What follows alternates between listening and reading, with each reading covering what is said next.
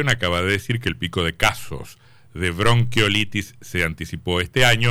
Es el primer tema que podemos charlar con la ministra de Salud de, de Entre Ríos, la licenciada Sonia Velázquez. ¿Qué dice, ministra? ¿Cómo le va? Muy buenas tardes, Antonio, y muy buenas tardes a la audiencia. Cuénteme, por favor, cómo estamos enfrentando en Entre Ríos este problema. Bueno, la verdad que estamos muy atentos y preocupados y ocupados. Esa sería la, definición. Eh, eh, verdaderamente lo que se puede indicar que el, brote de, bronquiolitis, que está más eh, acentuado en Cava, en provincia de Buenos Aires, nosotros no hablaríamos de brote, quizás en la provincia de Entre Ríos, pero sí hablaríamos de un de un adelantamiento de la circulación de bronquiolitis.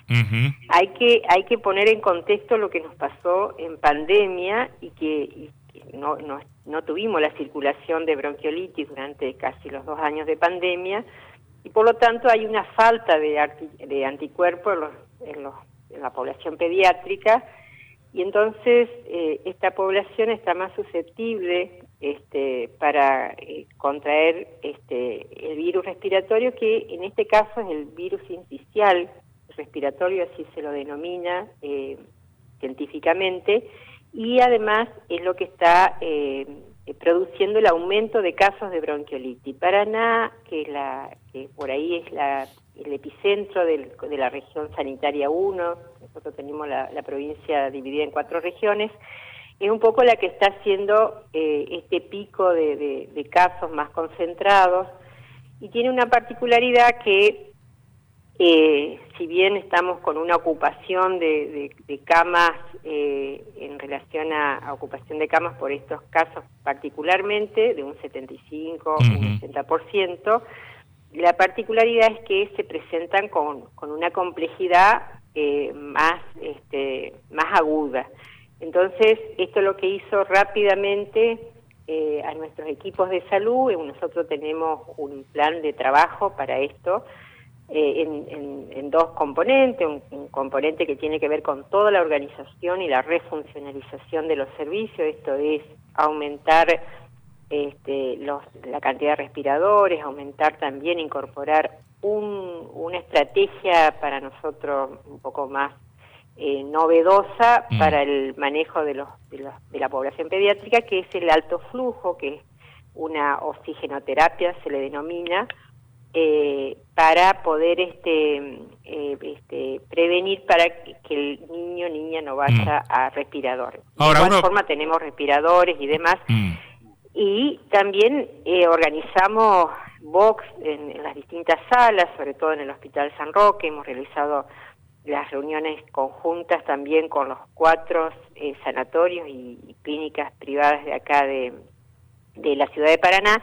Y lo otro que eh, instauramos son las postas respiratorias, que es una estrategia sanitaria que, que nosotros la venimos desarrollando desde el año 2007, cuando fue el gran brote de, de, bronquiolitis en el, mm. en el país, que trajo una mortalidad importante niños, este, sobre todo en, provincia de Buenos Aires, Cava, Santa Fe y lo que después este, tuvo como un eh, epicentro acá en, en, mm. la, en la región sanitaria 1. Ahora, ministra, uno tendría a pensar que con el refuerzo de la inversión hospitalaria que, que hubo en todo el país y particularmente en Entre Ríos durante la pandemia, estas situaciones se deberían controlar sin mayores inconvenientes. ¿Usted tiene algún ejemplo que me, me permita corroborar esta hipótesis o, o, las dificultades son las mismas que hubiésemos tenido sin que mediara mm, la pandemia que vivimos hace un tiempo? Mire, hay, dos componentes. Uno eh, con respecto al tema de la inversión, que tiene que ver con equipamiento, con insumos, que esto lo tenemos muy fortalecido en la provincia de Entre Ríos, y el otro gran componente son las lecciones aprendidas en pandemia que tienen que ver con estrategias sanitarias como la organización de los servicios con atención diferenciada, ¿no? O sea, además de la guardia eh, propia para atender la patología prevalente, se instauran estrategias de atención diferenciada que tienen que ver con posta respiratoria, por ejemplo, en el primer nivel de atención con los centros de salud, no todos, pero sí instauramos, por ejemplo, desde el centro de este, salud Ramón Carrillo, del, este, donde está ubicado en la región suroeste de Paraná, San Agustín, una, una posta respiratoria de, de, lunes a viernes en horario de 8 a 19, adicional a lo que son las guardias, y así sucesivamente en, eh, el, en el centro también Domá, Gerardo Domá, de, de Bajada Grande, en Oña, Tibia, lo que se llamaba, lo que es el, centro Corral, lo que fue el centro Corral en su momento, y el Hospital de la Baxada incorporó eh, para este, los horarios de atención de 8 a 20 también como refuerzo eh, para atender estos cuadros respiratorios, como una atención diferenciada para atender estos cuadros respiratorios, ¿no? Ministra, eh, ahora, Sebastián Martínez la saluda. Ahora, es cierto también que la mayoría de la gente por ahí tiene la costumbre de ir al hospital de referencia y directamente va al San Roque ante un caso eh, que considera de gravedad. Por eso tuvimos el pico de consulta estos días de 200 consultas diarias y, además porque el San Roque le da como, como, una, como una instancia de tranquilidad por, por antecedente, por referencia, porque bueno, es un hospital que, que tiene probada expertise eh, en, en, la atención y, además eh, muy buenos profesionales que también están en todos los este, centros y, hospitales y clínicas y sanatorios, pero bueno, el San Roque sigue siendo una referencia pediátrica para toda la población de, Paraná y de, toda la provincia. Ministra, en el caso de los respiradores, porque según eh, algunos profesionales del San Roque comentaban que estaban todos utilizándose, o sea, que, estaban todos los respiradores que había estaban siendo utilizados, que ante alguna si pasaba alguna emergencia con algún niño menor de dos años, había que buscar en el sector privado, pero bueno, ¿se ocuparon todos eh, los respiradores que había? Sí, sí, sí, eh, fue el día sábado el día domingo se ocuparon, llegaron a ocupar eh, el, el 100% de los respiradores, ¿no? Entonces, nosotros en esta organización también que nos damos, que nos dimos también en pandemia, eh, cuantificamos los respiradores también del sector privado, por eso también eh, desarrollamos una estrategia de referencia y contrarreferencia con el sector privado. No obstante ello, ya nosotros eh, al día de ayer, por ejemplo, eh, tuvimos mayor incorporación, incorporamos mm. más este, respiradores y también unidades de eh, alto flujo, que también es este, otra eh, estrategia este, de oxigenoterapia muy importante para prevenir que el niño ingrese a respirador, a respirador, bien digo. Cuando usted dice, ministra, cuando usted dice incorporamos, ¿se alquilan respiradores? Porque eh, nos, comentaban que también hay algunos eh, rotos dentro del hospital. Ah, bueno, eso se este, van pasando a, una reparación correspondiente, mm. pero lo que hicimos, porque en este monitoreo que vamos desarrollando por las cuatro regiones sanitarias, eh, siempre las regiones están en, la instancia de monitoreo, vamos alternando, la región sanitaria 3, por ejemplo, tenía este, respiradores embalados que no estaba ocupando en este momento, pero tenía este, como, como adicionales, y lo que se hace es este, eh, eh, traer eh, a las regiones que están más complejas, ¿no? Pero a mí, perdóneme, a mí, a mí ese dato me llama enormemente la atención, este, desde, desde, desde la ignorancia uno terminaría pensando que deberíamos tener respiradores absolutamente de sobra luego de la pandemia.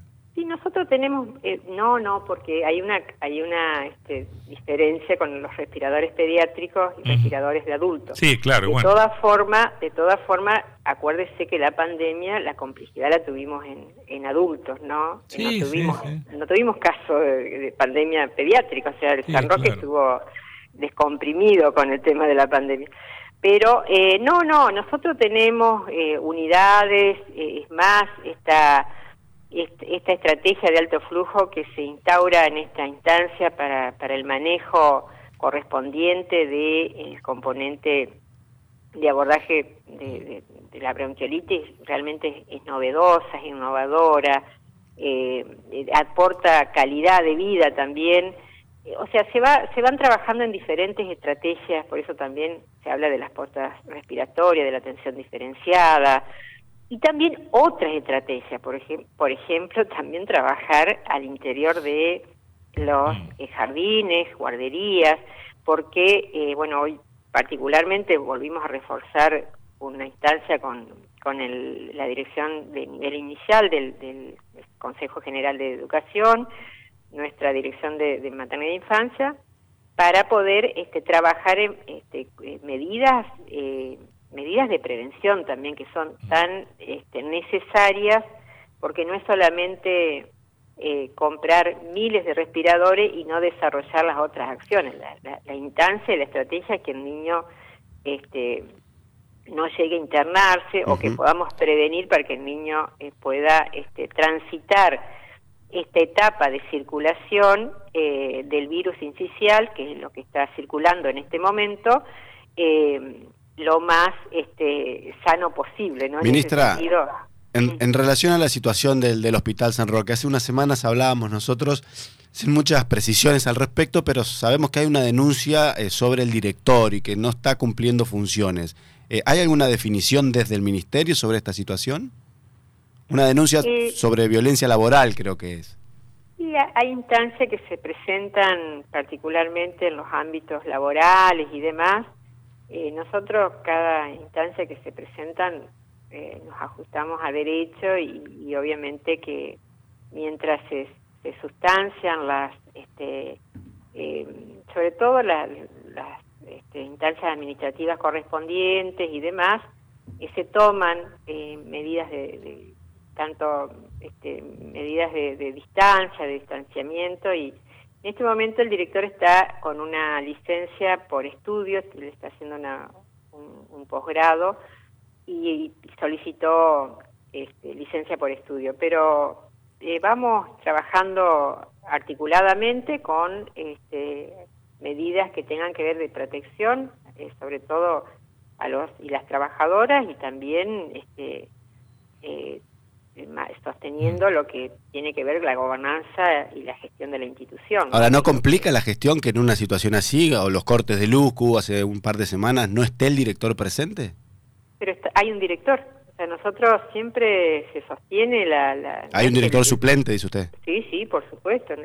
Eh, cada director en, cada institución no está solo, tiene un cuerpo directivo, si no, si no tendríamos que haber cerrado el Hospital San Martín cuando fallece el doctor Bantar, ¿no? Entonces hay un cuerpo directivo que rápidamente reemplaza a eh, la conducción de, una institución, sobre todo sanitaria, ¿no? Entonces, en ese sentido, automáticamente queda el secretario técnico que o el director médico adjunto, eh, y en este caso quedó el secretario técnico que estaba integrando el cuerpo directivo del Hospital Materno Infantil San Roque de Paraná. Ministra, me, queda poco tiempo, pero quiero hacerle dos preguntas. Primero, ¿cómo estamos de recurso humano en el Hospital San Roque? Imagino que está todo cubierto, pero se lo pregunto en virtud de que la denuncia, en el orden nacional sobre todo, de determinadas condiciones laborales en que se desempeñan los, los, los, los pediatras desalienta, desalienta la especialidad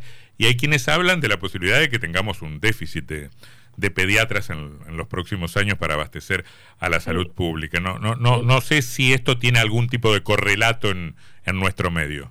En, en, la provincia de Entre Ríos, en nuestro medio Paraná eh, tenemos pediatras, lo que sí en la provincia de Entre Ríos, en las cuatro regiones que tenemos este, nosotros determinada, no, no tenemos muchos pediatras. Esta es una situación que está atravesando el país.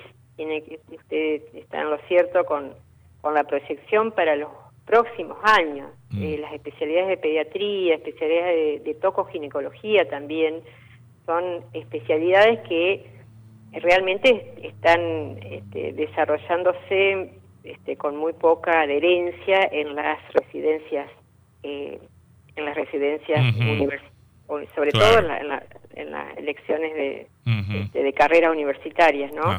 Y, en ese sentido sí, nos tiene muy preocupado el Consejo Federal de Salud a las 24 jurisdicciones del país a través del Programa Nacional de Residencias, nos estamos dando distintas estrategias conjuntamente con las universidades, pero eh, además no solamente por las condiciones laborales, sino por otras cuestiones que atraviesa la crisis eh, de este quizás del sector de salud también.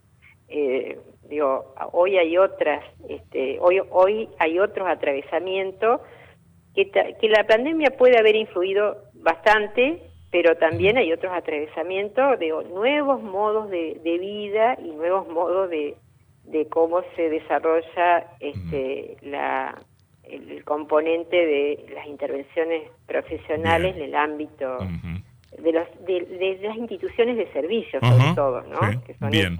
Bien, ministra, se queda hasta fin de año, ¿no? ¿Cómo? ¿Se queda hasta fin de año en la cartera de salud? Por supuesto, claro, sí, hasta el, hasta ah. el 10 de, hasta 9 de diciembre. yo siempre, cada vez que hablamos yo le pregunto, porque siempre dice, se está por ir, se está por ir, se está por ir, y al final no se va nunca. no sé de dónde saca usted eso, porque la verdad que... Está como los, chalcha, está como los chalchaleros. trabajando, he estado trabajando siempre en... No, ya lo sé, ya lo sé, ya lo sé.